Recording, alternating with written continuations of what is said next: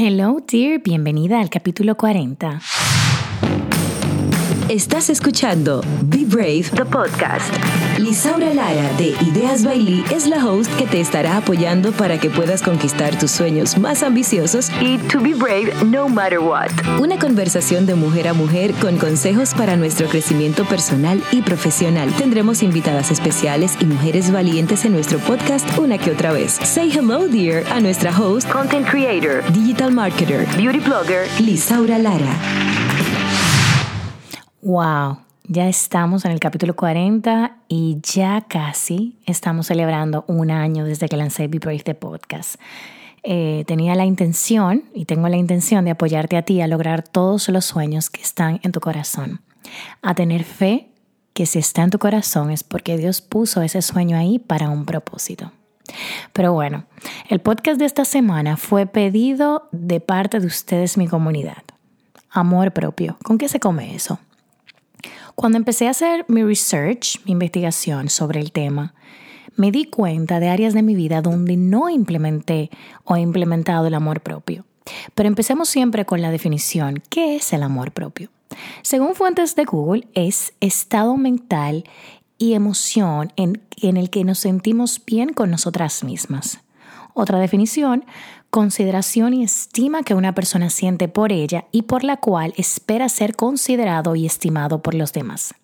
Mi definición es un poco más corta. Es la relación y sentimientos que tengo hacia mí. Empezando por cómo me siento, que no tiene que ver nada como luzco, sino un sentimiento real hacia mi ser. Puedo verme hermosa para el mundo, pero si no lo siento hacia mí, ¿de qué me sirve? Todo empieza desde que venimos al mundo. Al ser niños, somos esponjas que absorbemos lo positivo y lo negativo, como nuestros ángeles, eh, sean nuestros padres o tutores, nos compartieron esa información. Influye también el círculo que nos rodea. Voy a ponerte el mejor de los ejemplos del que puedo hablar con toda propiedad, el mío. Soy la más pequeña de tres hermanas. Mi color de piel era más oscuro, mi pelo era rizo y en esa época no se hablaba de aceptación de nuestra naturaleza, sino modificar. Antes de los nueve años no tenía esa conciencia de ir al salón. Iba literalmente obligada para una ocasión especial. Además de que no me gustaba peinarme y se hacían unos nudos que solamente la salonera y yo sabíamos. Mi mamá era blanca y mi papá mulato, pero siempre recuerdo a nivel de color de piel de papi como con una tonalidad, una tonalidad rojiza. Al ver y crecer me di cuenta que era diferente a los demás, empezando a entrar en esa adolescencia tan fuerte, por lo menos para mí. Siempre mi piel, mi pelo y mi nariz fueron grandes aflicciones. Sin embargo, se trataba de ese amor por mí desde el interior. Siempre tuve buenas amigas que eran diferentes a mí.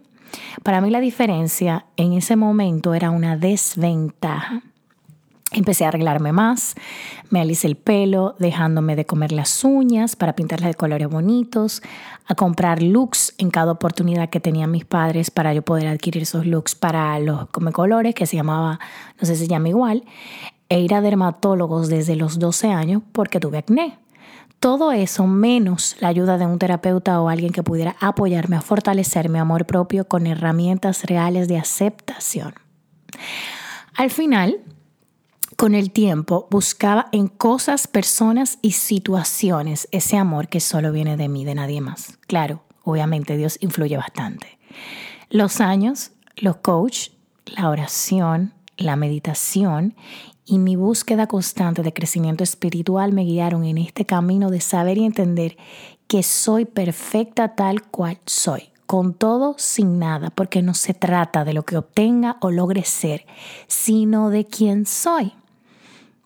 Tener amor propio significa saber lo que pienso, siento y deseo es por y para mi bienestar personal, no para agradar a nada ni a nadie, sino para el propósito más grande que hay sobre mí. En la Biblia puedes encontrar el primer mandamiento, que es amarás a tu Dios con todas tus fuerzas, y el segundo, amarás a tu prójimo como a ti mismo. La reflexión que hago sobre esto es, ¿cómo puedo amar al prójimo si no me amo a mí? Para poder dar hay que conocer y saber lo que siento y hay dentro de mi interior. Cada quien puede tener su propia interpretación. La mía radica en que si Dios es el centro de mi vida, fuerzas infinitas encontraré en Él.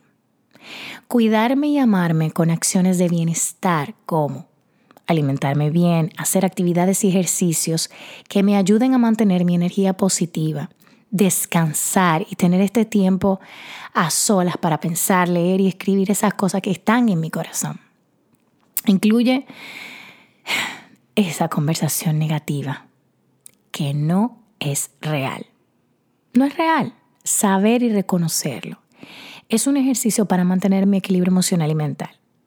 Es cierto que servir es parte importante de nuestro amor propio, pero también a decir que no. No a todo lo que nos afecte. Con esto me refiero a que sabes las personas y situaciones que debes ahora decir que no para poder mantener tu salud mental. Establecer límites saludables para ti, alejándote de las personas tóxicas en tu vida. Yo lo hice. Hubo muchas personas en mi vida por las cuales me quedé por pena o agradecimiento, pero al final drenaban energía en mí. Con amabilidad me fui saliendo de sus vidas por y para mí. No fue que le dije, me voy de tu vida, sino, ok, déjame yo comenzar a alejarme.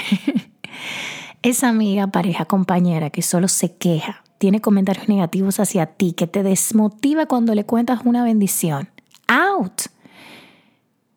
Fui así, creas o no. Yo no era negativa, pero sí era esa amiga que juzgaba porque las cosas no se hacían como yo entendía. Mi trabajo ha sido soltar y dejar que las personas sean como son y estar como ellos quieran. Ahora bien, eso no significa que mi naturaleza no salga de cuando en vez. Aprender a reconocerlo y actuar sobre eso es lo importante para mí. La culpa juega un papel muy, muy, yo no diría importante, pero nos marca.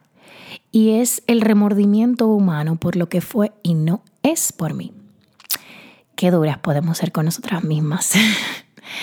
porque no tenemos el trabajo soñado, porque no hice tal cosa, porque no pude o no soy. Wow. Esa conversación diaria que tenemos y que si pudiéramos simularla o dibujarla o hacer una animación, seríamos nosotras mismas dándonos latigazos. Oh dear. Esta batalla sí es un hábito diario que debemos comprometernos a crear de manera inversa con nosotras. Aprender que lo que pasó, pasó. Lo que podemos hacer es perdonarnos, aceptar que somos humanos y cometemos errores. La libertad es lo que nosotras recibimos cuando soltamos esa culpa, esa libertad de mente y espíritu que se transforma en bienestar para nuestra vida. Ahora bien, dear, esto es un trabajo diario. No es una pastilla que te tomas ahora y ya, sino un ejercicio de aceptar quiénes, quiénes somos, amarnos y estar conscientes que toda la vida es parte de un propósito. Y que hay fases en las cuales no somos nuestra mejor versión, quizás no estamos trabajando nuestro amor propio. De tarea te dejo. Escribe 10 cosas que amas de ti, no que aman los otros. Por ejemplo, yo amo mi energía y mi pasión. Y escribe 5 acciones que puedes hacer diariamente para ser tu mejor versión y vivir una vida en coherencia con tu ser, tu amor propio para poder ser mejores seres humanos, esposas, hermanas, amigas, madres, primas, debemos empezar con nosotras y sanar heridas en nuestro ser, reconociendo que Dios nos ama sin importar lo que hayamos hecho. Entonces, ¿quién soy yo para juzgarme? Espero que con este podcast puedas darte un poco de te pueda darte un poco de claridad en este viaje que juntas vivimos. Claramente no soy experta, pero sí ha sido un viaje que me ha llevado a descubrirme y entender de manera más profunda mi propósito en la Tierra. Como siempre, si te gustó este podcast, recuerda compartirlo en tus stories en bebrave.dear y también en mi cuenta Ideas Bailey. Nos vemos en el próximo podcast. Thank you, dear. ¿Te gustó lo que escuchaste? Compártelo a más mujeres. Puedes encontrar más episodios en www.ideasbailey.com. Gracias por sintonizar. Nos reencontramos en el próximo podcast.